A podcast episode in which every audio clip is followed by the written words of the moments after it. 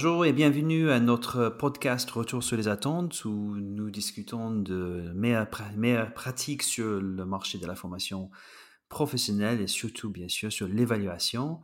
Euh, pour cet onzième épisode, on a le plaisir d'inviter euh, une nouvelle personne expert dans son domaine. Euh, avant cela, j'accueille avec plaisir toujours mon collègue et mon ami Jonathan. Comment tu vas?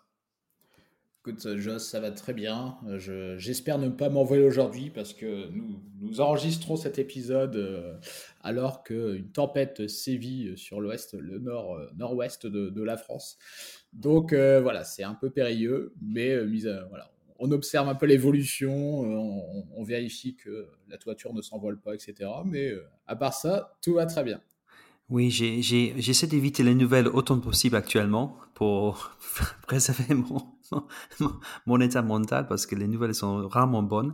Et puis justement, j'ai un, collègue qui, euh, qui, habite et travaille en Bretagne aussi et euh, me disait qu'il n'y avait plus de courant. Euh, elle est sur les 4G, ça reste coupé dans 2-3 minutes, donc c'est vrai que ça fait un peu flipper. Exactement. Heureusement, il nous reste des livres papier pour nous occuper si, l'électricité venait à manquer. Quelle idée eh Ouais, quand même, tu vois. Voilà, c'est très old school, hein, mais, mais c'est quand même bien utile. Ouais. Bon, euh, euh, quels sont les actus pour toi euh, en ce moment? Est-ce qu'il y a un sujet en particulier que tu veux partager avec nous? Alors écoute, c'est très récent. il y a un sujet. hier, c'est Philippe Lacroix qui a, partagé ça hier sur LinkedIn. Il a, trouvé, alors on parle beaucoup du développement de l'intelligence artificielle, hein, et il n'y a pas que ChatGPT dans, dans la vie. Et là, donc, il a il a déniché donc un, site qui s'appelle Learning Studio AI, comme AI, intelligence artificielle en anglais, donc learningstudioai.com, qui permet de construire euh, des cours euh, en ligne en, deux minutes top chrono. Donc littéralement, tu as, tu as un champ euh, libre, tu, renseignes. Alors moi, j'ai fait le test évidemment avec voilà, évaluation des formations.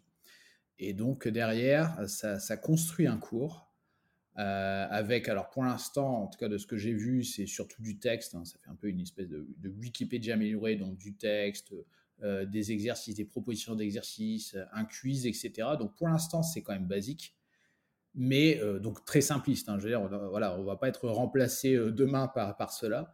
Par contre, ça, ça augure quand même de, on va dire de, certaines choses. On, se dit que d'ici, allez, je, j'ose dire quand même un an, deux ans et peut-être même quelques mois, euh, les choses risquent d'évoluer grandement. Et donc euh, demain, on pourrait très bien imaginer que des, on va dire, on n'utilise même plus euh, l'intelligence artificielle comme assistant, comme assistante pour concevoir des cours, mais que littéralement les cours soient conçus à notre place. Donc ça, ça, on va dire, ça pose des questions et je serais concepteur pédagogique, je me dirais, oula, j'ai quand même un intérêt à me, à me démarquer sacrément. Par contre, euh, et c'est l'objet aussi de, nombre de posts que je publie sur LinkedIn, oui. ça, ça, voilà, ça, ça donne, on va dire, ça donne du contenu, mais ce n'est pas ça qui va faire la montée en compétences. Donc euh, voilà, hein, c'est euh, c'est c'est comment dire, si, si, si, vraiment la montée en compétences pouvait se limiter à, on va dire, à de l'acquisition, on va dire, d'informations ou de connaissances, etc. Euh, voilà, là, on serait inquiet, mais nécessairement, ça ne résout pas le défi du passage à l'action. Et, euh, pas plus tard que ce matin, je publiais sur LinkedIn, il y avait un, enfin, un post avec une citation de Derek Sivers, euh, donc je vais la faire en français, qui dit Si plus d'informations était la solution, nous serions tous milliardaires et aurions des abdominaux parfaits. Donc c'est exactement ça, c'est que ça n'est pas parce que demain euh, il va y avoir plus de vidéos sur YouTube, plus d'articles sur Google, plus de, rapidité de réponse de ChatGPT et, ou d'applications basées sur l'IA de ce type pour générer des cours que ça va nous permettre de passer à l'action, de transférer nos acquis, de monter en compétences, etc. Donc voilà, l'humain restera central, quoi qu'il arrive, parce que personne ne passe à l'action uniquement après avoir lu un, livre merveilleux. Euh, on a toujours besoin de motivation, de discipline, de, de, pour nous accompagner, nous stimuler, etc. Alors, est-ce qu'on arrive comme au, point où, euh, je pense, euh, par rapport à notre métier dans la formation, dans l'évaluation, est-ce qu'on arrive à un point où il faut accepter que l'intelligence artificielle rentre dans notre vie professionnelle et il vaut mieux qu'on commence à l'utiliser sans perdre le positionnement dont tu parles, mais il faut quand même qu'on commence à l'utiliser plutôt que de tout rejeter et dire oh, je vais rester sur mes, mes modes de fonctionnement actuels. C'est la grande question. Alors, tu sais que j'ai un positionnement particulier sur le sujet. moi, c'est quelque chose qui, qui me fascine autant qu'elle m'inquiète. Et j'aurais tendance à dire, a priori, de toute façon, qu'on soit d'accord ou pas, la vague, euh, on se la prend. Donc, il va falloir composer avec. Et en même temps, euh, je, pense à des, euh, influenceurs, des auteurs que je suis, etc., du type Mark Manson, dont on a parlé cet été, etc., que, voilà, que, je suis tout particulièrement, qui, tiennent des propos du type, voilà, si si vous voulez être quelqu'un d'exceptionnel, bah, faites des choses exceptionnelles et ne faites pas ce que font 99% des personnes. Donc je me dis, je pense qu'il y a quand même une voie pour les personnes qui vont dire non, moi je ne vais pas sur ce terrain-là.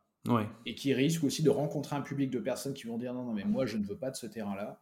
Euh, au même titre qu'aujourd'hui, il y a des personnes qui, euh, malgré le développement de l'e-learning, sont toujours pas à l'aise avec l'idée de se former avec des cours en ligne, etc. Et n'y arrivent pas, ne sont pas intéressés, ne jurent que par euh, le contact humain, le présentiel, etc. Donc, j'ai pas de positionnement a, priori, mais je garde un positionnement quand même très critique et je prends de la distance par rapport à ça. Et j'ai envie de dire, j'utiliserai la technologie pour ce qui est, pour ce, qu'elle a de meilleur, on va dire, pour ce qui est nécessaire, mais pas, euh, voilà. Par défaut, je considérerais que l'on peut, on, peut, on peut s'en passer. Et si on ne peut pas s'en passer, si vraiment elle est utile sur certaines choses, si vraiment euh, elle me fait gagner du temps, mais qu'elle ne prend pas la place, en fait, je la vois vraiment comme une assistante. Hein. Si, elle, m'assiste, mais qu'elle ne remplace pas euh, ma matière mm. cérébrale, vais-je dire, euh, pourquoi pas Oui. Assistance plutôt que remplacement à, tout, à tout moment. Quoi. Exactement. Sinon, c'est Sinon, on va droit vers, euh, vers Skynet, hein, euh, Terminator, etc. Je ne veux mm. pas de ça. Mm. Personne. Personne. Exactement. Bon, super. Merci pour ça. Euh, j'accueille, on accueille, excuse-moi, avec grand plaisir Jean, Jean-Philippe Doué, qui est coach senior en lean management. Est-ce que tu es avec nous, Jean-Philippe? Oui, je suis là. Bonjour à vous deux. Bonjour. Bonjour. Bon, merci beaucoup d'être là avec nous. Donc, on change un petit peu de, de, sujet euh, par rapport à nos, nos précédents euh, épisodes où on est vraiment dans euh, que la formation. Et là, on va, on va discuter du lien entre le, le, lean management ou la version de lean management dont tu, dont tu, dans laquelle tu travailles et, et l'évaluation des formations. Donc, Jonathan, je te laisse poser la première question. Bien sûr, elle va être très simple. Jean-Philippe, qui es-tu? Ah, alors je vais, je, vais, je, vais, je, vais, je vais résumer parce que j'ai quand même 31 ans de, de, carré professionnel, donc ça, ça commence à faire. Euh, j'ai 24 ans en ESN, euh, dans, une, dans une grande, grande ESN, 4 ans euh, dans un cabinet de, conseil en lean management, et puis depuis 3 ans, je, travaille chez, euh, chez ADO euh, la maison mère de Laura Merlin et d'autres marques. Euh, en fait, je suis euh, coach, coach en lean management, mais également en agile. Hein. Je connais aussi l'agile, mais j'ai une, préférence pour, pour le lean, lean management. Et depuis quatre ans, en complément du lean management, suite à une lecture d'un livre qui s'appelle euh, Apprendre de Stanislas Dehaene, et un bouquin sur les, neurosciences. Et euh, en fait, j'ai eu une vraie révélation et j'ai décidé d'investir dans, ce sujet-là de, depuis quatre ans. Depuis deux ans, je suis des formations un peu intensives.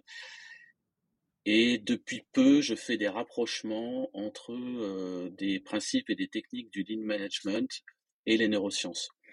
Un exemple, par exemple, euh, euh, en ligne, on dit qu'il faut euh, arrêter de faire du multitâche et donc apprendre à traiter une pièce de A jusqu'à Z. En fait, c'est quand on regarde ce que fait le multitâche sur notre cerveau, aujourd'hui, ça, génère de la surcharge cognitive et puis ça nous amène petit à petit, si on continue comme ça, ça nous amène vers, du stress chronique, voire, des burn-out. Donc voilà, je suis dans cette mécanique de rapprochement du, du lean management et des neurosciences autour de, autour de l'apprentissage, justement. Euh, pour, pour essayer, un, de mieux comprendre et deux, d'aider les autres à, mieux apprendre et à éviter aussi des, pièges dans le, dans le travail. Voilà, en résumé. Ok, très bien, merci Jean-Philippe. C'est vrai que tout est lié. Hein. Je sais que voilà, il y, a beaucoup de liens. On, va en parler lors de ce podcast entre lean management, l'apprentissage, la formation. Voilà, évidemment, les, neurosciences ont un impact majeur. Et, euh, effectivement, je, reconnais bien là, euh, euh, tu, parles de, tu parles de multitâche, etc. Et, on en parlait d'ailleurs tout à l'heure avant, de démarrer ce podcast, mais l'impact aussi voilà, des, des écrans, des notifications, etc., etc., voilà, qui, qui, qui viennent perturber finalement le, on va dire, le cours normal des choses, vais-je dire, lorsque l'on travaille, qui empêche le travail profond, etc. Et donc, ça n'est pas juste une question de productivité, ça a un impact vraiment sur, sur notre cerveau. Donc ça, c'est inquiétant et c'est bien d'en tenir compte. Euh, oui, vas-y, vas-y, je t'en prie. Oui, excuse-moi, Jonathan. Ce que je voulais rajouter par rapport à, à l'échange que vous avez eu euh, tous les deux juste avant, euh, sur le fait de se former euh, via des applications euh, digitales. Euh, pour que ça soit réellement efficace, il faudrait que ces applications digitales déconnectent tout le, système euh, autour en fait. C'est-à-dire que euh, il faudrait qu'il y ait aucune notification de mail, aucune notification de SMS, etc. Sinon, en fait, on, va être perturbé en permanence. C'est justement comme ça qu'on rentre dans le multitâche. On va être perturbé en, en, permanence par plein de notifications et notre cerveau ne va pas se concentrer sur euh, l'apprentissage qui doit être qui doit être fait. C'est pour ça que moi je reste convaincu des formations en présentiel avec les personnes et euh, en utilisant des, techniques de, neuro, de, neuropédagogie pour, euh, pour tenir en alerte, etc. etc. Ouais, on est bien, bien d'accord. Et c'est vrai que malheureusement, peut-être parce qu'on a pris de mauvaises habitudes, lorsque l'on suit comme ça des cours en ligne, des modules e-learning, etc., euh, voilà, on le fait en gardant ses emails ouverts, euh, en ayant d'autres onglets, etc., etc. Donc on est sans arrêt. Donc voilà, sollicité et on ne fait finalement qu'aborder les choses en, surface de manière très superficielle. Et, euh, et, à la fin, voilà, on est content, on a un taux de complétion de 100%, on a terminé le cours, mais franchement, ça ne nous rend pas plus, euh, plus compétents pour, euh, pour autant. Quoi. Tu as parlé de lean management, ça va être le gros sujet du jour. Est-ce que tu peux nous définir ce qu'est le lean management? Alors, moi, je m'appuie sur le Toyota Production System. Euh, petite bref historique, hein, le lean management a été euh, théorisé dans les années 80 par Womack Jones, deux chercheurs du MIT, euh, mais c'est surtout tiré du Toyota Production System, qui existe depuis les, les années 50 et qui continue de se, se développer. c'est un système apprenant. Donc le le, le, lean management, pour moi, c'est un système d'apprentissage. C'est un système qui permet de développer euh, les collaborateurs par la résolution des problèmes. Euh, tous les principes et toutes les techniques qui sont dans le Toyota Production System sont tournés pour rendre visibles les problèmes, déclencher euh, des, euh, discussions et déclencher des résolutions de problèmes. Chaque résolution de problème amène à des apprentissages c'est ça le véritable enjeu du, euh, du lean management. C'est pas de dire que le lean management c'est une bibliothèque d'outils et qu'on peut prendre un outil par-ci ou par-là. Il y a, il y a un véritable sens, une véritable valeur derrière euh, le lean qu'il faut arriver à comprendre. C'est ce que euh, j'essaye de faire depuis une dizaine d'années. C'est pas évident parce que c'est très lent, ça nécessite des changements au niveau des, équipes et au niveau du management ça crée des ruptures de cohérence. Hein. Par exemple, euh, vitesse avant qualité, qui est une habitude qu'on a souvent, euh, Alors qu'avec le lean management, ce qu'on cherche, c'est d'abord la qualité et ensuite on peut accélérer. Voilà, en, deux mots ou trois pour présenter ce qu'est le, lean management. Qu'est-ce que c'est le, problème? C'est quoi l'identification d'un problème pour, pour toi? Ça peut être, bah, un, problème, mmh. il faut le penser comme une, démarche, alors certains disent une démarche scientifique, moi je dirais une démarche rigoureuse. Un problème, c'est quoi? Un problème, c'est un écart entre une situation voulue et la situation actuelle. je vais prendre un exemple parce que moi je, suis très, mon expérience professionnelle est dans l'IT, mais imaginons que ben voilà, on veut zéro incident en production quand on met l'application A en production. Et en fait, on s'avère, il s'avère que dès la première semaine, on en a 10 on a 10 incidents. Donc on a un écart entre une situation voulue, qui est zéro incident, et la situation réelle, qui est 10 incidents. Et donc à partir de là, on a une mesure. Tant qu'on n'a pas de mesure, on ne peut pas parler de problème. Euh, d'où l'importance de la mesure dans, euh, dans une démarche euh, lean et dans toute démarche d'amélioration, parce que sans mesure, on est incapable de savoir si on s'améliore ou si on s'améliore pas. Est-ce que ça répond, Joss, est-ce que ça éclaire ta question?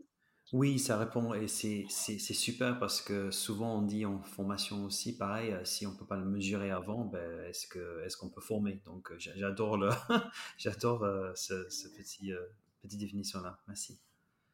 Ouais, tout à fait. C'est vraiment voilà, on voit, clairement déjà dès la définition les, liens avec les problématiques de formation, d'apprentissage, d'évaluation. Parce que tu parles de système apprenant, alors ça va c'est vraiment ça va ça nous emmène sur un tout autre terrain que les, caricatures que l'on peut entendre sur le lean management où ça serait un, système on va dire de, dégraissage hein, comme euh, on, lit parfois et euh, ça serait vu dans, le mauvais sens hein. Euh, je pense qu'il y a, y a je vais pas refaire le sketch des inconnus, hein, mais je pense que tu le dis toi-même sur ton blog, il, y a, il, y a, le vrai et le, le faux lean ou le vrai, le lean et le, le mauvais lean. Quoi. Et là, ce que tu décris, c'est quand même quelque chose de très vertueux, où, euh, le but, c'est vraiment l'amélioration, euh, l'amélioration continue en s'appuyant sur les personnes.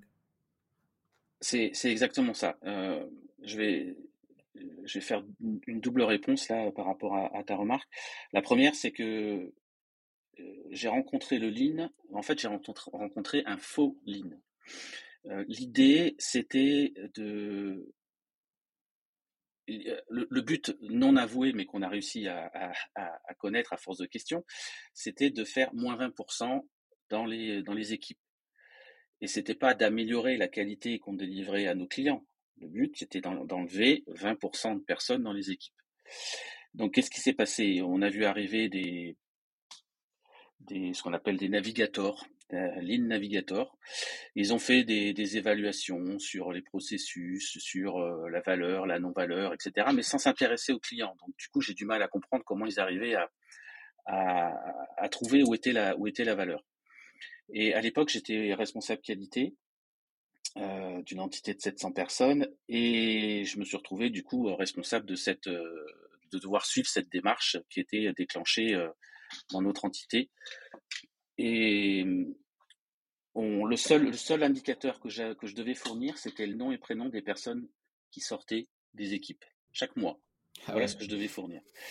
Autant dire que j'ai pas continué très longtemps euh, dans cette situation ni dans cette boîte et euh, du coup ça m'a déclenché une euh, une une, appétence pour, pour le lean et j'ai cherché euh, ce que ce que c'était que le vrai lean. Je suis tombé sur Toyota, je suis tombé sur l'Institut Lean France et puis euh, au final j'ai décidé de, de, de, changer de, de carrière et c'est comme ça que je suis rentré quatre ans dans un cabinet euh, spécialisé dans le dans le lean management au sens Toyota Production System hmm. et où j'ai j'ai continué d'apprendre et on continue je continue d'ailleurs d'apprendre parce que on n'a pas encore tout compris ce que faisait Toyota.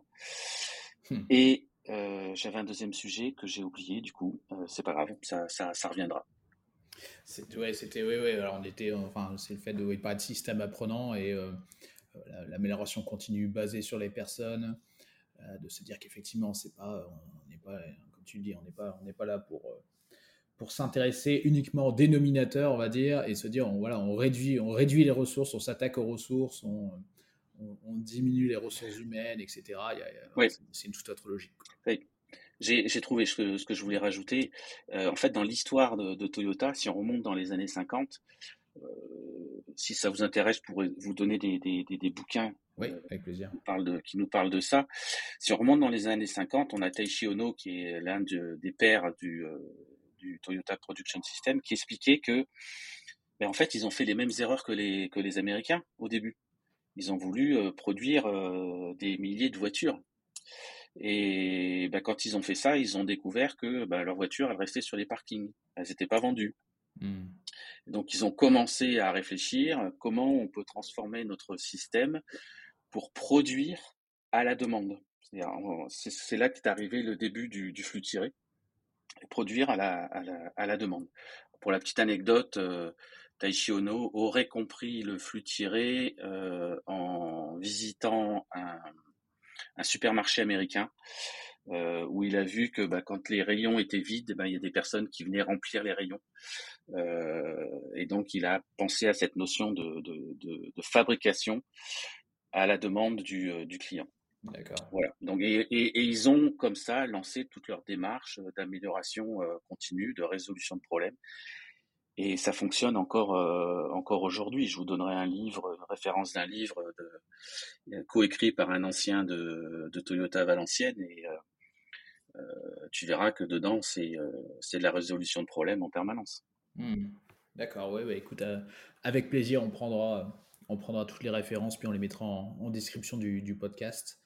alors justement, tu parles de Toyota Valenciennes, donc je suis, euh, je suis basé dans, dans, dans le nord et euh, je dois être allé à, à 20 minutes de voiture de, de l'usine Toyota de, de, Valenciennes, donc de Onin exactement.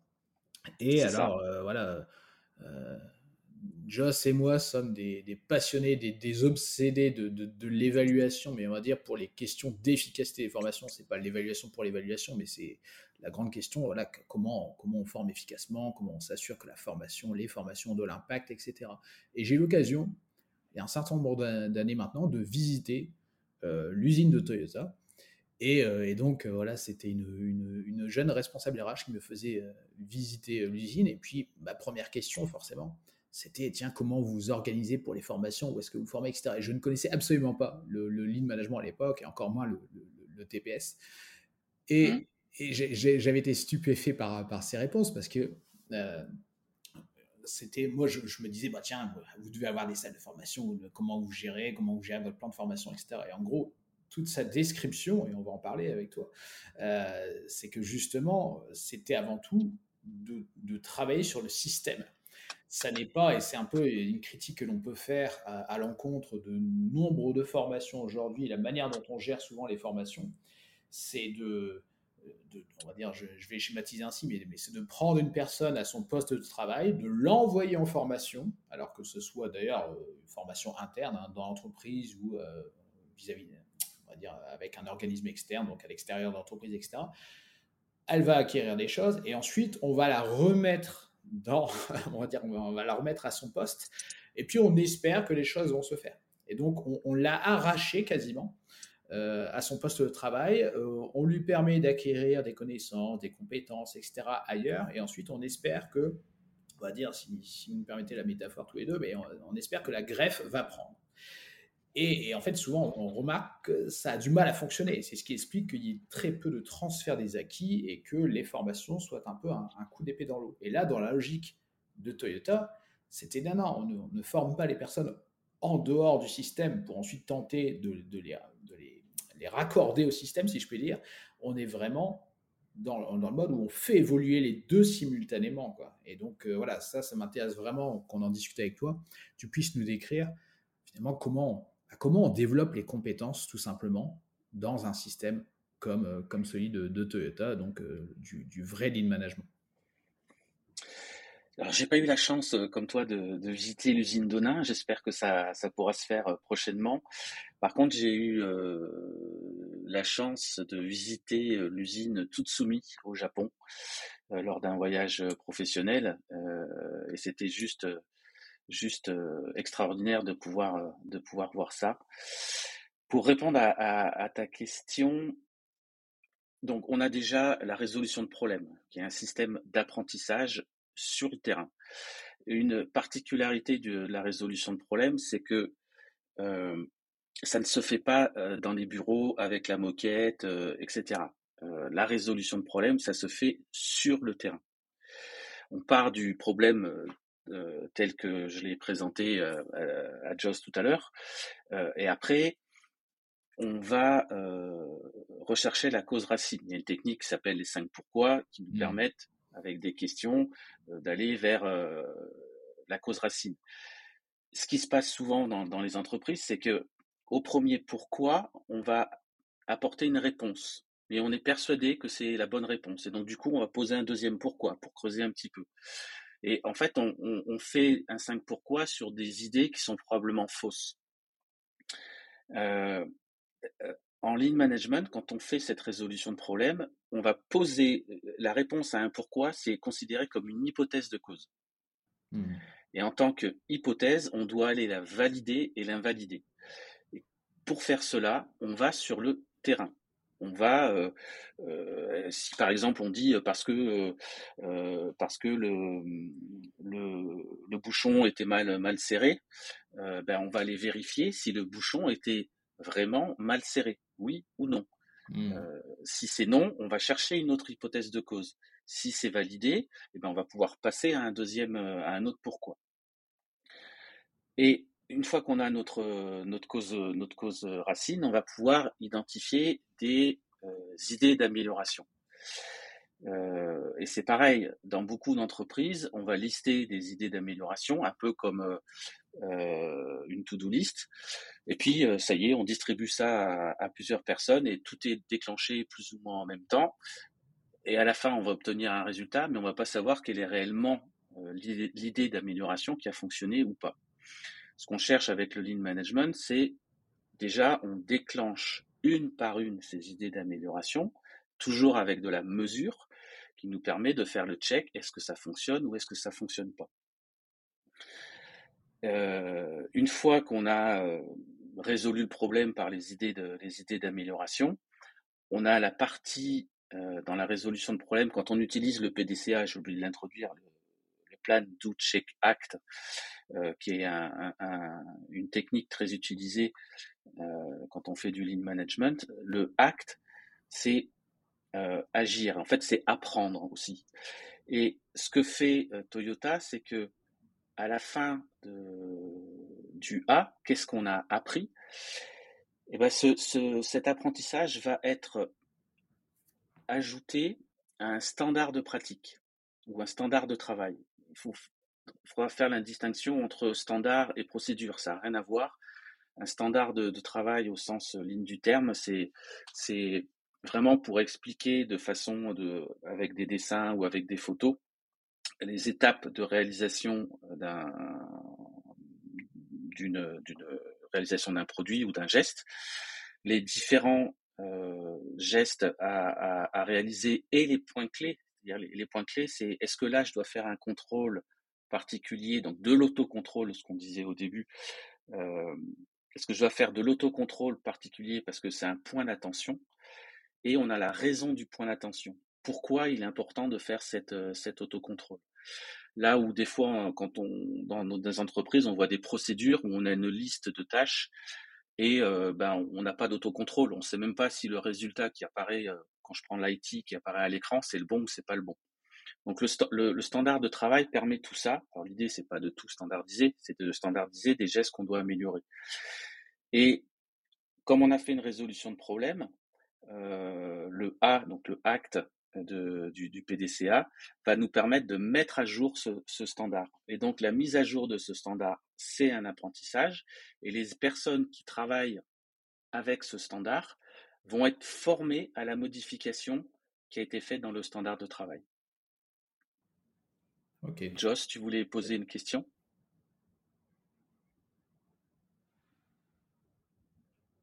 Non.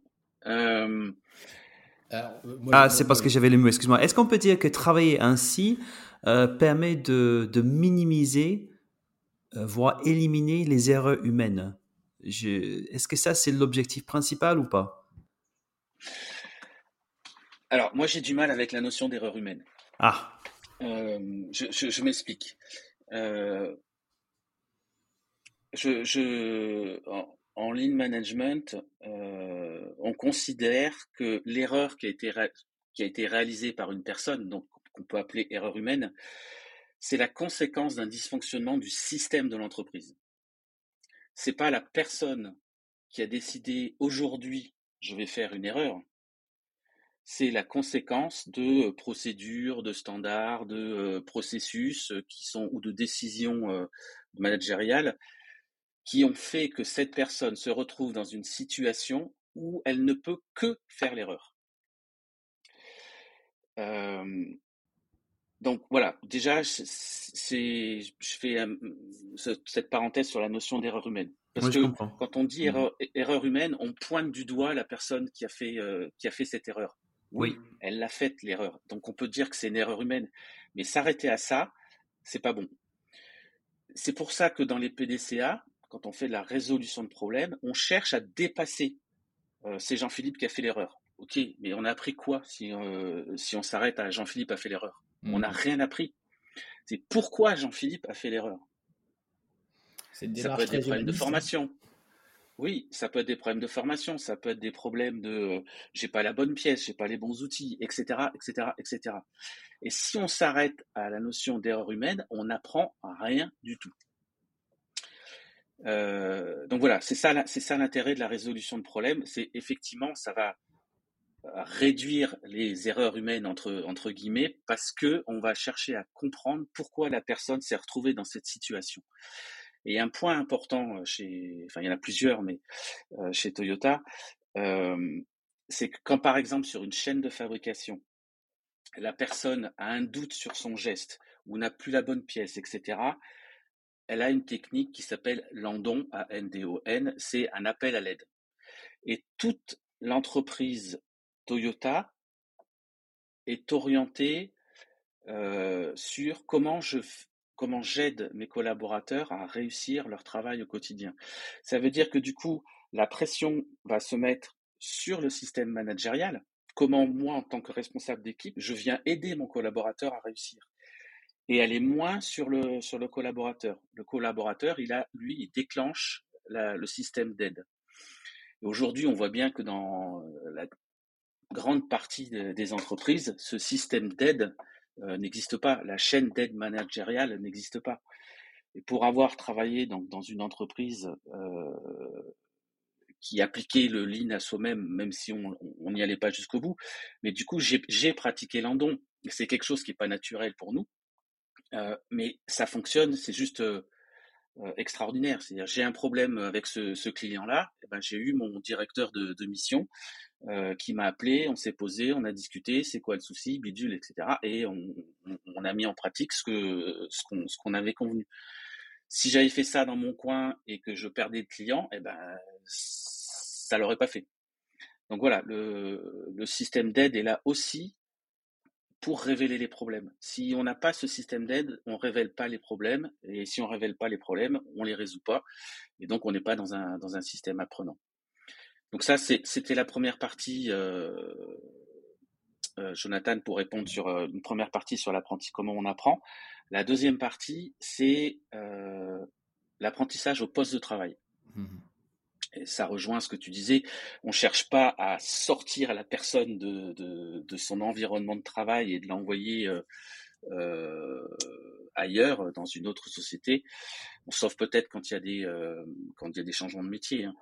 Mais quand on est sur la chaîne de, de, travail, on va tout faire pour que la personne apprenne son métier au plus proche de son poste de travail. Si c'est pas possible sur le poste de travail lui-même, ils ont ce qu'on appelle des dojos. Euh, c'est très euh, en lien avec les arts martiaux euh, japonais. ils ont des dojos dans lesquels ils font des katas. Le dojo, c'est un environnement de formation. Le kata, c'est des répétitions de, des répétitions de gestes. Et donc, ils vont apprendre le geste jusqu'à ce que ça devienne un automatisme. Et là, je rebondis sur la partie euh, neurosciences parce que c'est quelque chose qui est, qui est vachement important. C'est que euh, pour être efficace et consommer le moins d'énergie possible, il faut que l'apprentissage qu'on est en train de faire devienne petit à petit un automatisme. Quand ça devient un automatisme, notre cerveau crée des chemins neuronaux spécifiques. On va appeler ça, on peut comparer ça à des autoroutes de l'information. C'est des autoroutes de l'information très spécifiques par rapport à des gestes très spécifiques. Et du coup, ça ne passe plus par le cortex préfrontal où on est en train de réfléchir aux gestes que je dois faire. Je prends un exemple qui est connu de tout le monde. Quand on a appris à conduire une voiture, avec le, levier de vitesse, donc la boîte manuelle et pas la boîte automatique. Euh, quand on était au, début de cet apprentissage, on pensait en permanence aux gestes. je pense que Jonathan et Joss, vous me contredirez pas, mais euh, au début, vous étiez en train de penser, allez, je dois débrayer, embrayer, bouger ma boîte de vitesse, etc. Et maintenant, une fois que vous avez l'habitude, vous y pensez plus. Le geste est automatisé. Et c'est ce que cherche, euh, c'est ce que cherche Toyota, à faire le bon geste et euh, de faire en sorte qu'il soit le plus automatique euh, possible. Alors je ne suis pas sûr qu'ils avaient pensé ça en termes de neurosciences, mais en tout cas, c'est ce que ça, c'est ce que ça engendre. Alors, en termes d'apprentissage et de fameux geste automatique qu'on cherche chez, euh, Toyota. Euh, les, neurosciences, d'ailleurs, euh, montrent au, travers de, pas mal, de nombreuses études, pardon, que ce geste automatique permet de décharger notre cortex préfrontal, hein, qui est en fait notre zone de mémoire de travail, de d'inhibition, etc. Et ça crée des, euh, des chemins neuronaux ultra rapides. On parle de 300 euh, km heure euh, à l'intérieur de, nos, de notre cerveau. Et ces chemins ultra rapides spécialisés, finalement, sont dédiés aux gestes qu'on a appris avec un, un geste de, de, de, de, qualité pour en faire une, une habitude. Et c'est ça que cherche Toyota. du coup, comme le cortex préfrontal et en partie libéré d'une certaine charge, on peut mettre une deuxième intention qui est l'autocontrôle. Ça nous permet, en même temps qu'on fait le geste, de nous assurer qu'on n'est pas en train de faire une, une, erreur. Ou si on a un problème, et eh ben, de pouvoir déclencher l'endon dont on a parlé juste avant. On a des, des neuroscientifiques euh, j'ai oublié un, nom, mais c'est pas grave.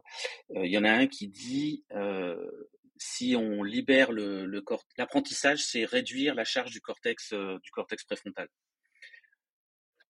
Quand on, et, pour comprendre ce, ce, ce, cette phrase-là, il faut bien comprendre que le cortex préfrontal est l'endroit où euh, tout vient euh, surcharger notre, notre cerveau quand on a quand la formation elle est pas bonne, quand on est dérangé euh, tout le temps, euh, etc., etc. C'est là où en fait on a des filtres qui, qui ne fonctionnent pas en, en, en, parallèle et donc on peut pas faire du multitâche. Donc une formation au geste complètement acquise, on libère une partie du, du cortex préfrontal. C'est très intéressant parce que ça fait, tu vois, déjà là, avec ces deux pratiques, je pense que l'on répond à, on va dire, pas mal de, mots MAUX euh, de, la formation. Tout à l'heure, quand tu parlais de la, manière d'identifier les, problèmes, d'aller sur le terrain, de mesurer, etc., poser la question des les cinq pourquoi, on est vraiment déjà, on va dire, à, ce stade dans une véritable démarche d'analyse des besoins de formation. C'est-à-dire, on va s'assurer que c'est vraiment, on va dire, un problème de compétence déjà. Euh, on est capable d'en parler. Et, et, ça me fait penser à, euh, tu te souviens, je crois que c'était une responsable formation de SAP qui, euh, qui avait eu une, une, récompense aux États-Unis euh, parce que justement, elle, elle demandait à toute personne qui venait lui dire j'ai un besoin de formation, oui, mais apporte-moi la preuve de ce que tu avances et montre-moi des indicateurs pour prouver justement que voilà, il y a, il y a un, il y a un besoin et que la formation peut être une vraie réponse. Donc, euh, et, c'est vrai que quand tu parlais aussi des, erreurs humaines, je me disais, tiens, on reste souvent la question, finalement, au premier pourquoi. Voilà, il y a eu un problème, bah voilà, point. Et en fait, on va pas plus loin pour réinterroger le, système. Donc, ça, je trouve ça très intéressant. Et le, deuxième, on va dire, mal fréquent de la formation, ce dont tu parles ici, c'est que euh, on a souvent tendance à considérer que la formation seule va suffire et que derrière, bah, on, ne tient pas compte de, la question du transfert des acquis, de, du fait que ça va nécessiter aussi un certain effort de la part de l'apprenant, de la répétition du geste, etc., pour que ça soit vraiment ancré, pour qu'il y ait cette maîtrise. Et là, on voit que c'est complètement incarné dans le TPS avec toute cette logique. On n'est pas juste, on reste pas en surface euh, en se disant voilà maintenant vous avez été formé à telle technique managériale par exemple, et puis bah, voilà maintenant vous naturellement voilà vous avez suivi la formation donc naturellement comme par magie c'est bon vous allez être compétent. Donc on, sait que ça va demander du temps, de l'énergie, de l'effort, etc. pour atteindre ce niveau et comme tu le dis, les, neurosciences l'expliquent très bien. Oui, et puis ce qui est, ce qui est important euh, dans une formation, c'est comme tu l'as dit, c'est elle doit répondre à un problème. Quel est le problème? Euh, Et donc, quand on a le problème, on a l'indicateur, on a la mesure. Et euh, une fois qu'on a fait la formation au poste, qu'on a acquis le geste, on va dire le, geste parfait en tout cas qui est nécessaire à un instant donné, ça doit se voir au travers d'indicateurs. Par exemple, quand on est sur un standard de travail, dans le standard de travail, on définit le niveau de qualité qu'on doit atteindre. Et il y a aussi la vitesse d'exécution. Euh, ça plaît ou ça plaît pas, mais en tout cas, quand on est sur une chaîne de travail, on a, on a un temps euh, de, processus et euh, donc sur l'étape qu'on est en train de faire, on, doit la faire dans, dans un temps donné. Si on n'a pas le bon niveau de formation, un, on n'arrive pas à faire le bon niveau de qualité, et deux, on n'arrive pas à le faire dans le temps imparti. Donc on crée un problème dans le processus de, fabrication. Quand on répète ces gestes, on fait des katas, euh, etc., qu'on travaille avec le, responsable d'équipe pour, euh, pour acquérir le, bon niveau, et eh ben on va le voir au niveau des indicateurs, c'est-à-dire que la qualité, ben, elle va sortir bonne, et euh, le temps de, de traitement euh, va rentrer dans les bornes qui ont été, euh, qui ont été définies dans le, dans le standard de, de, travail. On, est, on est dans un, on est dans un milieu de, très industriel. Hein. Donc là, on parle de Toyota, on parle des usines, on parle d'être sur le terrain. je sais que beaucoup de nos auditeurs, ils sont dans ce qu'on appelle les soft skills, dans les, les compétences transverses.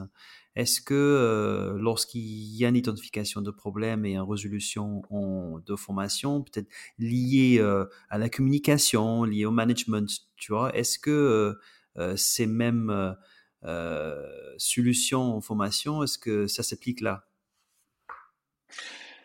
Alors, on ne peut pas forcément l'appliquer sur la durée. Le, temps, le, temps de travail, on, va l'éviter dans, dans, ces cas-là.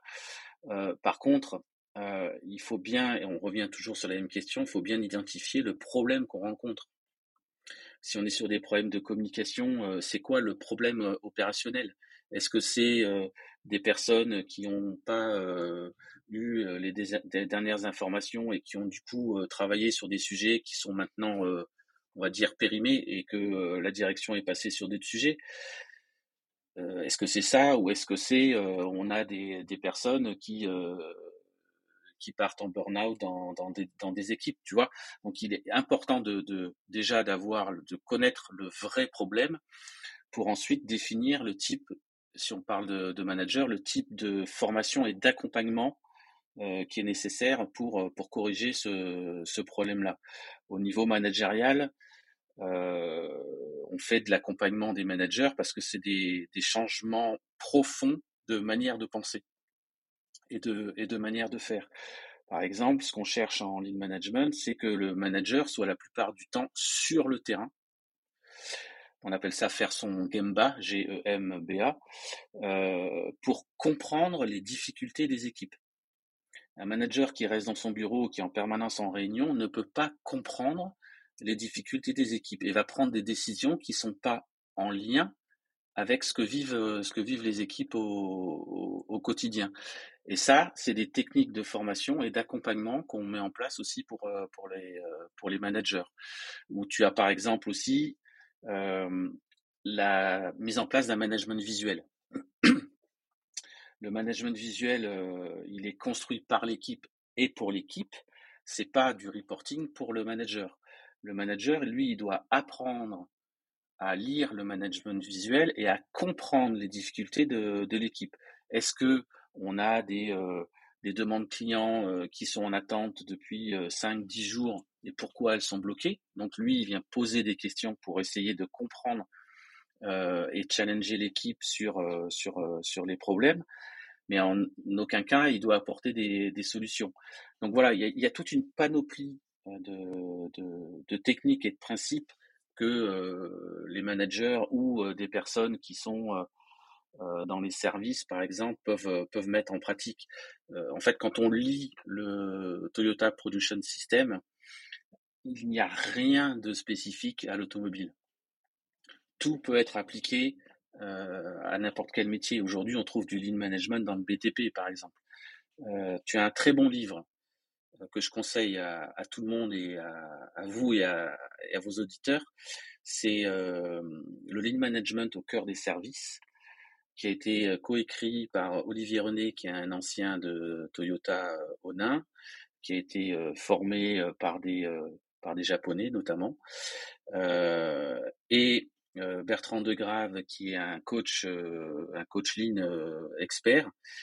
Ils ont écrit ce bouquin en se disant comment on peut permettre à n'importe qui de comprendre facilement les principes et les techniques du, euh, lean management. Et donc quand on le lit, c'est orienté service, il y a un petit peu d'IT dedans, mais on peut se dire, mais ça s'applique partout.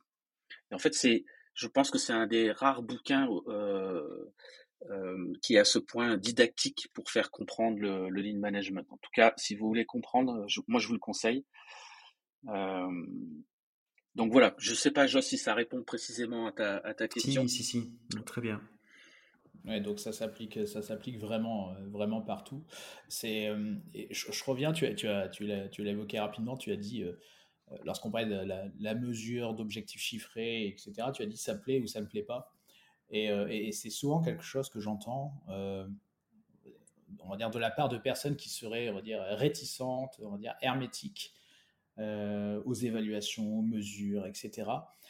Et euh, je, vais faire une généralité, mais de mon point de vue, euh, je, pense que beaucoup de personnes ne sont pas à l'aise avec les indicateurs, la mesure, le fait de dire que tiens, telle tâche doit prendre autant de temps, etc. Parce que souvent, on en reste à la question de la mesure, de l'indicateur.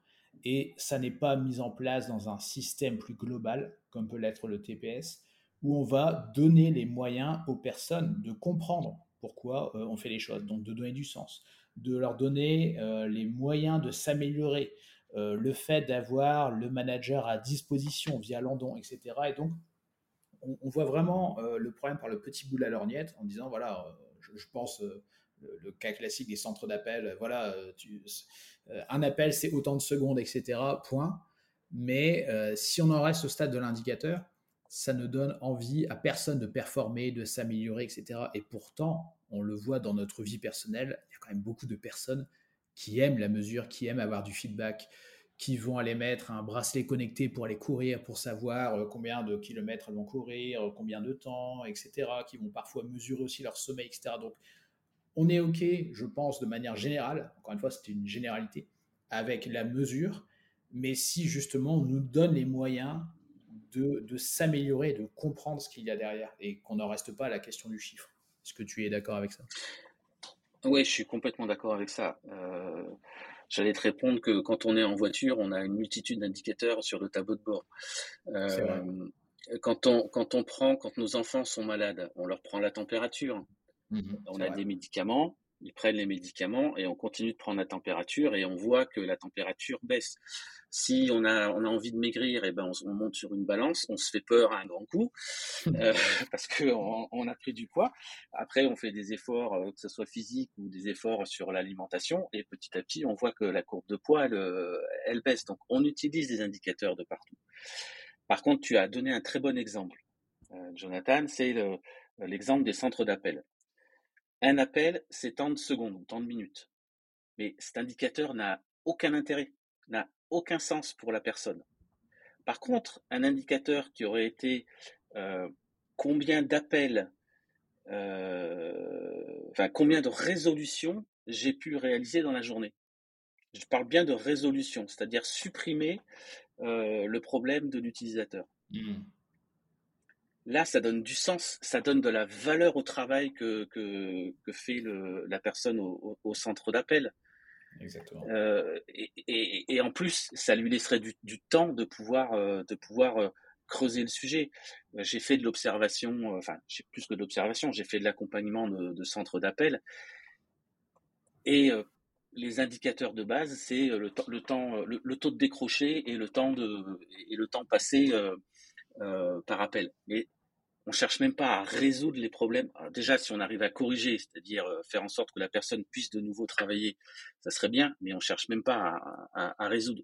Donc, faut pas s'étonner que dans ces milieux-là, on ait un turnover qui soit énorme et qu'on soit obligé en permanence de reformer, de reformer des gens. voilà. Il est où le sens? Il est où le sens du, euh, du, euh, du travail? Complètement, et ça me fait penser dans, dans les ESN, hein, dans, dans l'informatique, tous les services support, etc. C'est vrai qu'on on, généralement on pense nombre de tickets, temps passé sur chaque ticket, etc. Et, euh, mais je peux très bien avoir moins de tickets, mais par contre derrière j'ai permis à des clients de la plus haute importance, hein, des clients grands comptes qui représentent un chiffre d'affaires très important, etc de, de venir à bout euh, des, des problèmes qu'ils rencontraient, etc. Et on, est, voilà, on ne pense pas valeur apportée aux clients. Et euh, je pense aussi que ça, c'est vraiment quelque chose qui est important. On parlait de donner du sens, c'est quand même central euh, derrière. Et, et, je pense que c'est aussi ça qui motive, qui incite au passage à l'action lorsque voilà, on, développe des compétences, on suit des formations, etc. dans quel système ça s'inscrit pour répondre à quels objectifs? Est-ce que c'est est-ce que c'est pour apporter la valeur au client, etc. Oui, quand on communique en ce sens, forcément, ça a beaucoup plus de, valeur, évidemment. Oui, et puis euh, le, côté mesure, les gens ont, des gens, je veux dire, des, des gens ont, du mal au travail aussi, parce que, comme tu le disais, le, système de l'entreprise n'est pas euh, bâti sur le respect de la personne, le, respect for people, comme on dit en, en, en, ligne et dans le TPS, qui est, c'est pas simplement de dire bonjour. Hein. Déjà, si on dit bonjour, c'est bien, mmh. mais euh, qui est de faire réussir les équipes au quotidien. En fait, on a la pyramide inversée. C'est toute l'entreprise au service des sachants. Donc les sachants, c'est les opérationnels, c'est ceux qui mmh. sont sur le terrain. Si tu n'as pas ça, c'est clair que quand tu demandes à des équipes ou à des managers euh, d'afficher des indicateurs, eh ben, ils vont avoir du mal à les, à, les afficher. D'autant plus si euh, tu affiches des indicateurs qui sont mauvais, donc orange ou rouge, et que euh, quand tu montres ça à ton management supérieur, tu te fais taper sur les doigts et on t'envoie une équipe pour t'expliquer la vie. Hmm, c'est vrai. Ben, qu'est-ce, qui, qu'est-ce qui va se passer? Il va se passer qu'on va produire ce qu'on appelle les indicateurs PASTEC, c'est des indicateurs qui sont verts à l'extérieur pour montrer que tout va bien, mais en fait, ils sont rouges à l'intérieur, c'est-à-dire sur le terrain, ça va pas, mais on veut surtout pas être embêté par le top management, donc on donne des indicateurs qui sont bons. Ah, très belle et la réalité du terrain, voilà. Et la réalité du terrain est, est, tout autre. Et c'est comme ça qu'on détruit aussi des, des personnes. Donc, euh, si on avait cette aide managériale, comme on l'a vu avec euh, Landon, on pourrait afficher des, indicateurs beaucoup plus, pardon, beaucoup plus facilement parce que le management supérieur se dirait déjà, un, qu'est-ce que j'ai pas fait pour qu'il réussisse? Et deux, comment je peux l'aider à réussir? Hmm. C'est la posture managériale change complètement. Euh, je suis pas dans le contrôle et, donner des, des, ordres. Je crée un cadre avec des objectifs et j'aide mes équipes à réussir dans ce cadre et ces objectifs-là. Je, vais être très cru, hein, Jean-Philippe, tu me pardonneras. Euh, mais, et, je vais stéréotyper un mot, mais euh, moi je postule que, que, tout ça, ça marche pas si l'entreprise n'a pas une culture, un niveau de maturité assez élevé. Euh, est-ce que je vois pas, euh, tu vois, les entreprises jeunes ou avec un niveau de responsabilisation des, des, des, managers euh, assez bas euh, pouvoir faire ce que tu, ce que tu expliques? Je mets pas du tout en cause la, la, valeur de ce que, tu, ce que tu dis. Je trouve ça génial et je trouve plein de liens avec l'évaluation. Mais est-ce qu'il y a quand même des prérequis au niveau de justement la, maturité de l'organisation pour permettre de mettre en place un système comme ça?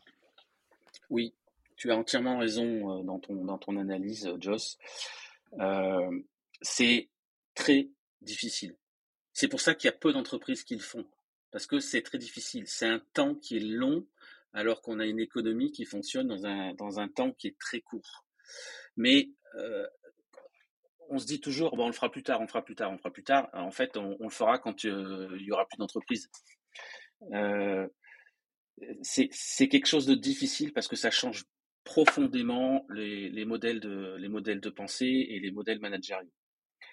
Mais il y a des startups qui le font. Tu prends, vous pouvez chercher par exemple Théodo, qui est une petite ESN qui développe des, euh, des, euh, des, applications euh, pour smartphones, etc. Théodo, ça fait 12 ou 15 ans qu'ils sont, qui sont coachés. et le lean, c'est leur mode de pensée. J'ai visité, j'ai visité Théodo il y a quelques années en arrière et je suis en contact régulièrement avec un ancien Théodo, euh, je crois que c'est Marek Malnik, ou je, je, corrigerai son nom peut-être par, je chercherai. Et en fait, ils sont dans la culture et dans la pensée euh, lean management. Quand j'ai visité les bureaux de, de Théodo, tu vas dans le bureau de la direction, il y a des, des feuilles de résolution de problèmes affichées sur les murs, partout, partout. Ils ont un dojo, ils font des katas. Enfin, c'est, c'est, euh, pour ceux qui connaissent l'informatique, par exemple, ils sont arrivés à un objectif où une user story qui est ready to dev, mhm. elle, met elle doit mettre 7 heures pour aller en production. Hmm. C'est-à-dire qu'ils sont arrivés à standardiser la user story à réduire la variabilité des, euh, du poids ou de la charge de la user story pour faire en sorte que la user story mette 7 heures à être développée et être mise en prod. Si elle n'est pas développée et pas mise en prod en 7 heures, il y a une résolution de problème pour comprendre et apprendre. Et ils ont une croissance exceptionnelle. voilà, ah, ils ont une croissance exceptionnelle. Ça, ça, fonctionne, voilà, et c'est porté par les dirigeants, donc c'est incarné, comme tu dis, donc voilà, les résultats sont là et c'est indiscutable. Euh, tu, avais, euh, vu, qu'on parle, on va dire, aussi de, culture d'entreprise, euh, on en avait parlé en, préparant ce podcast. Je serais intéressé à ce que tu, nous racontes, si tu en es d'accord. tu avais une anecdote sur l'arrêt, l'arrêt d'une usine au Japon. parce que je pense qu'il y a, la ah question de la culture d'entreprise qui nécessairement est impactée aussi par la culture du pays, la culture nationale. Oui. Euh, quand on a visité, euh, c'était en 2017, quand on a pu visiter l'usine de Tsutsumi, qui est quand même, euh, à l'époque, je sais pas maintenant, mais à l'époque, c'était la meilleure usine Toyota au monde. elle fabriquait les voitures qui étaient commandées, mais elle aidait aussi d'autres usines, c'est-à-dire qu'elle fabriquait des, voitures pour d'autres usines. Sur sa chaîne de fabrication, sur la même chaîne de fabrication, je crois que c'était trois modèles différents, toutes options confondues. Donc la chaîne ne change pas. Hein, c'est euh, c'est euh, c'est les, les, les c'est juste le matériel qui arrive au niveau des ouvriers qui change et qui, euh, qui, savent exactement que la voiture qui est devant eux, ben ils doivent mettre telle pièce, telle pièce ou telle pièce. Ils n'ont pas à se poser de questions.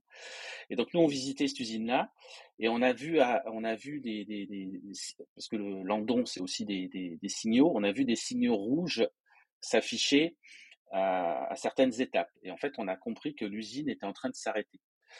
Euh, ce qui était pour nous, euh, en tant qu'apprenants du Lean, était une, une, révélation. On était super content de voir euh, l'arrêt de l'usine, mais mmh. pour les Japonais, c'était une catastrophe parce que pour eux, montrer qu'il y a un arrêt d'usine, c'est pas euh, c'est pas quelque chose de bien. Donc la, la, personne, la personne qui nous présentait l'usine n'arrêtait pas de, de s'excuser.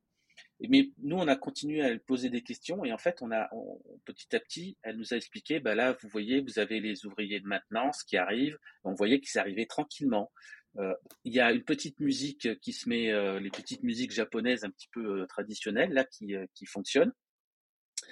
Et on voit arriver les gens c'était, je crois que c'était leur nouvelle machine de, un nouveau robot de soudure, et on voit un technicien prendre le câble électrique et remonter jusque jusque là où le câble électrique était branché. Donc en fait, ils font tout ça tranquillement et ça s'excite pas, ça s'énerve pas. Il n'y a pas le directeur d'usine qui vient en, hurlant qu'est-ce qui se passe, qu'est-ce que vous foutez, etc. Donc il n'y a pas la pression qui, tombe en fait. Par contre, les compteurs de production continuent de, de, de calculer et donc on voit le retard qui s'accumule et ça calcule aussi les heures supplémentaires qu'ils vont devoir faire pour récupérer le, le, rythme. Mais pour avoir travaillé en ESN pendant 24 ans, la, comparaison est, vraiment euh, différente. Euh, en France, on a un arrêt de prod sur, euh, sur un serveur pour un client important. Ça y est, on a jusqu'au commercial qui appelle toutes les 30 secondes le pauvre technicien en lui disant bon, t'y arrivé, t'y arrivé, t'y arrivé. Et le technicien, il n'a pas le temps de bosser, il est, il est dérangé au téléphone, il a cinq personnes derrière lui, il a son chef de projet qui dit ouais, mais qu'est-ce que vous foutez, machin. Ben voilà, euh, au Japon, bah, c'était complètement, euh, complètement euh, différent. On, laisse le temps à la, à la, compréhension du problème et ensuite à sa, à sa résolution. Ouais, puis je, je, crois que les, les, les, employés, les ouvriers nettoyaient aussi leur poste pendant. Ah oui, oui, pardon. J'avais oublié, oublié ça. Ça, ça, ça m'a stupéfait. J'avais oublié, effectivement, en fait, quand les, quand la chaîne a été complètement arrêtée, c'est quand même 6000 personnes qui s'arrêtent. Euh, nous, on voyait que euh, un quart de ces quatre, euh, quatre usines connectées différentes, donc on voyait qu'un quart. En fait, on a vu les personnes, soit elles, elles nettoyaient leur environnement de travail, on en a vu qui sont allées balayer, soit elles se mettent à faire de la résolution de problèmes, soit elles mettent à jour leur management visuel, etc. L'amélioration continue, l'entretien de son poste de travail, euh, de, ces gestes, etc., ça fait partie du travail. C'est là où on a une différence fondamentale euh, chez nous. Certes, je veux pas, il y a un rapport euh, au Japon, il y a un rapport au travail qui est très particulier. Je dis pas qu'il faut tomber dans ce truc-là. Euh, en France, bah, les gens vont plutôt tendance à aller prendre le café ou euh, ou, autre chose. et on le voit bien, c'est que nous, quand on, moi en tant que coach, quand je dis à des managers, mais donnez du temps à vos équipes pour qu'elles fassent de la résolution de problèmes, c'est-à-dire bah, donner peut-être une heure toutes les semaines, j'en sais rien. Eh ben, qu'est-ce qu'on dit? Bah non, c'est pas de la production. Voilà.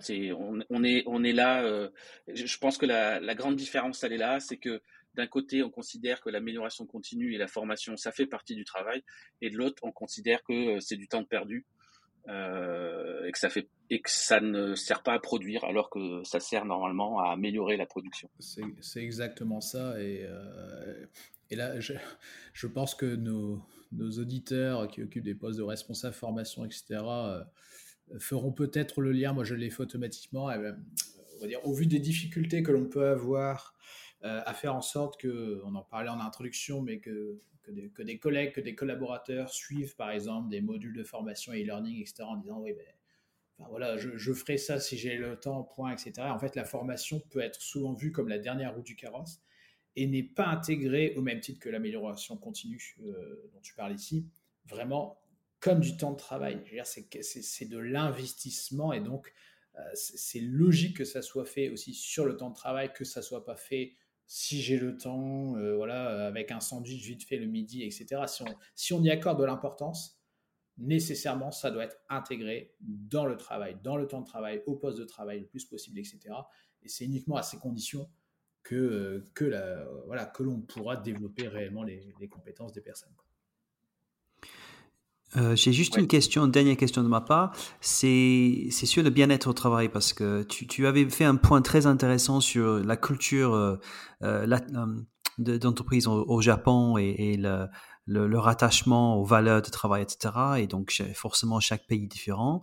En France, on est euh, on est maintenant beaucoup plus focalisé qu'avant sur le bien-être au travail, sur l'ergonomie, sur les effets de burn-out, etc. Est-ce que tu vois qu'un système réussi en, en, lean management tel que tu décris, est-ce qu'il y a des impacts sur le bien-être au travail aussi? Est-ce que au niveau de la production, productivité de la personne et ses absences au travail, maladie, etc. ou pas du tout? Alors, je pourrais pas te le, te le dire de façon globale dans, dans une entreprise. On pourrait demander à Théodo, par exemple, mais je, je, je suppose que oui.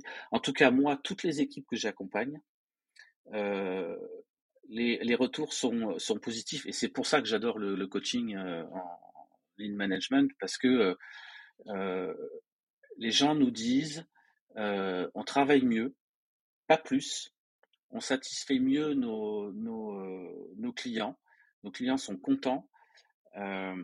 Et, nous, on rentre le soir en se disant on a passé une bonne journée. On a des gens qui nous disent vous avez changé notre, notre façon de travailler, c'est juste, c'est juste génial. Voilà, on a des gens qui viennent nous remercier pour, pour le coaching et de les avoir aidés à, réfléchir et à trouver leur nouveau, leur nouvelle manière de, de, de, travailler. Et quand on, quand on fait un accompagnement, on évalue, on fait un NPS, un Net Promoter Score, avant sur les clients, mais aussi sur les membres de l'équipe. Et à la fin de l'accompagnement, on, on refait ce NPS auprès des clients et aussi auprès des membres de l'équipe. Dans tous les cas, on a le NPS client qui augmente et le NPS équipe qui augmente. Donc oui, on, travaille sur le bien-être des collaborateurs parce qu'on s'intéresse à eux, on leur permet de, dans un temps donné, qui est le, temps de travail, de produire plus de valeur avec plus de sens. quand vous avez des, personnes qui sont là juste à, regarder des, tickets d'incident, enfin, quel est l'intérêt? Donc, on fait en sorte de résoudre les, incidents le plus rapidement possible et ces personnes-là vont basculer dans les équipes de développement pour recréer de la valeur. Voilà. Et donc oui, euh, moi j'en suis profondément convaincu et c'est pour ça aussi que j'investis sur les neurosciences pour euh, pour euh, bah, pour démontrer d'une certaine manière que le, le lean correctement fait dans une entreprise qui a décidé de le pratiquer correctement permet de euh, d'avoir un haut niveau de bien-être au travail. C'est génial. Et, encore une fois, tu, utilises l'indicateur NPS. Jonathan, tu t'y connais en NPS en formation, n'est-ce pas? Exactement. Mais c'est ça, on voit que, on, voit que les, questions de mesure, d'évaluation, etc. sont centrales. Hein. et alors, nous, on en est évidemment convaincus. Euh, euh, au, niveau de la formation et on le, voit que voilà, le, le lean repose aussi là-dessus. Donc voilà, sans, mesure, sans évaluation, etc., les formations ne peuvent pas être efficaces. Hein. C'est vraiment un ingrédient de l'efficacité de formation que d'être OK sur ce que l'on attend, comment on va le mesurer, etc. Et on voit que là, ça, voilà, ça, ça, ça apparaît, dire ça, ça, transparaît, on va dire, dans, dans, le lean management, dans les systèmes de lean, etc. Donc je trouve ça vraiment, je trouve ça vraiment très, tu, intéressant. Tu, vois, par exemple, euh, Jonathan, par exemple, euh, et, euh, on a eu un projet où ils sont surperformés. Ils ont, en termes de productivité, ils ont surperformé. On pourrait croire que c'est top. On a regardé le, le NPS collaborateur, il n'était pas bon. On a eu des personnes qui sont parties en pleurs. Mmh Donc voilà, euh, en termes de productivité, on a eu un super résultat, et en termes humains, on a eu un mauvais résultat. Donc pour moi, du coup, cette phase d'accompagnement est quelque chose de non réussi. Oui, complètement. Pour que ça soit réussi, c'est la productivité et le bien-être au travail qui doivent, qui doivent monter euh, tous les deux. Ouais tout à fait. L'un ne va pas sans l'autre. En tout cas, ça n'est pas durable sinon. Quoi. Et juste, euh, ouais, une dernière chose, j'ai, euh, tu, m'as appris un, un, terme que je ne connaissais pas, euh, Jean-Philippe. Enfin, tu m'as appris plein, plein de choses et on mettra aussi les références de ton blog parce qu'il est, il est vraiment excellent. Enfin, des articles très fouillés. Voilà, il y a, il y a vraiment du fond. tu parles aussi voilà, de, ce que tu as pu observer dans différentes entreprises. Je pense à Arc avec sa chaîne école, etc. Donc il y a vraiment énormément de choses très intéressantes. Et, et je crois que c'est sur LinkedIn où tu m'avais appris le terme les, les progrédiens. Oui, du. Voilà, c'était les Grecs, enfin, c'est du temps des Grecs. Les anciens Grecs, oui. anciens Grecs, ceux qui cherchent à s'améliorer en permanence, c'est ça? C'est ça. Ah bah c'est génial. Voilà, j'ai une définition. Maintenant, je peux mettre des mots sur les personnes qui sont, on va dire, euh, obsédées par l'amélioration, euh, l'amélioration continue, qui cherchent à s'améliorer en permanence. Et je pense que c'est vraiment une excellente, euh, on va dire, c'est une excellente chose à intégrer dans la formation, se disant voilà, on suit de la formation pour s'améliorer en continu mais d'ailleurs, on ne peut pas s'améliorer en continu en dehors du système. Donc, on évolue avec le système, et au même titre que productivité, bien-être au travail doivent être liés, et bien nécessairement, voilà, le, développement des compétences doit aller de pair avec l'amélioration du système et, inversement. Alors, le progrédien, euh, c'est Charles Pépin dans son livre euh, Les vertus de l'échec, que je conseille d'ailleurs. qui, qui, en parle, qui en parle très bien. Et, justement, il, explique dans son bouquin euh, bah, qu'en fait, faire des erreurs ou avoir des échecs, euh, c'est juste une possibilité de, rebondir. Mmh. C'est juste une possibilité de se développer. Euh, quand on a appris à marcher, quand on apprend à marcher, quand on est bébé, ben on, tombe. Mmh. Ben, qu'est-ce que fait notre cerveau? Ben, Il réapprend à, à, bouger autrement, à baisser son centre de gravité, etc., etc., etc. Et en fait, c'est une multitude de, d'échecs qui fait qu'on arrive à, à, grandir et à réussir ce qu'on a envie de faire. Super, super intéressant. Euh, je, je, pense qu'on peut peut-être faire le constat euh, avec cet échange qu'il y a des, très très euh, forts liens concrets entre l'évaluation et, et la ligne, parce qu'on voit plein de plein de, similitudes dans, dans, la façon de procéder. Euh, Jonathan, tu connais le proverbe entre qui, qui vient en premier, la, poule ou l'œuf. Euh, donc, du coup, je te pose ces questions. Entre l'évaluation et la ligne, qu'est-ce qui, qui, qui, vient en premier là? Parce que Patrick, c'est quand même 1953. Toyota, c'était bien après. 59, voilà, Toyota, c'était bien après. Donc, du coup, qu'est-ce qui, qu'est-ce qui est venu en premier L'évaluation ou la, ou la ligne? Alors, euh, écoute, ah bon, je, vais avoir du mal à répondre à cette question.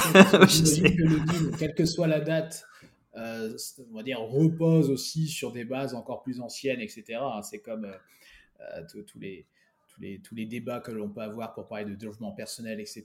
Oui, on oublie qu'à la base, il y avait, il y avait, des philosophes hein, qui ont réfléchi à ces questions-là bien eh avant les, les coachs de vie. et moi, mon, point de vue est assez simple, c'est que euh, l'évaluation, enfin s'il fallait, on va dire, euh, je ne vais, pas, je vais pas opposer les deux, je vais les combiner. L'évaluation, alors je vais le dire tel que je le pense, hein, malheureusement, pendant des années, a permis de constater les dégâts.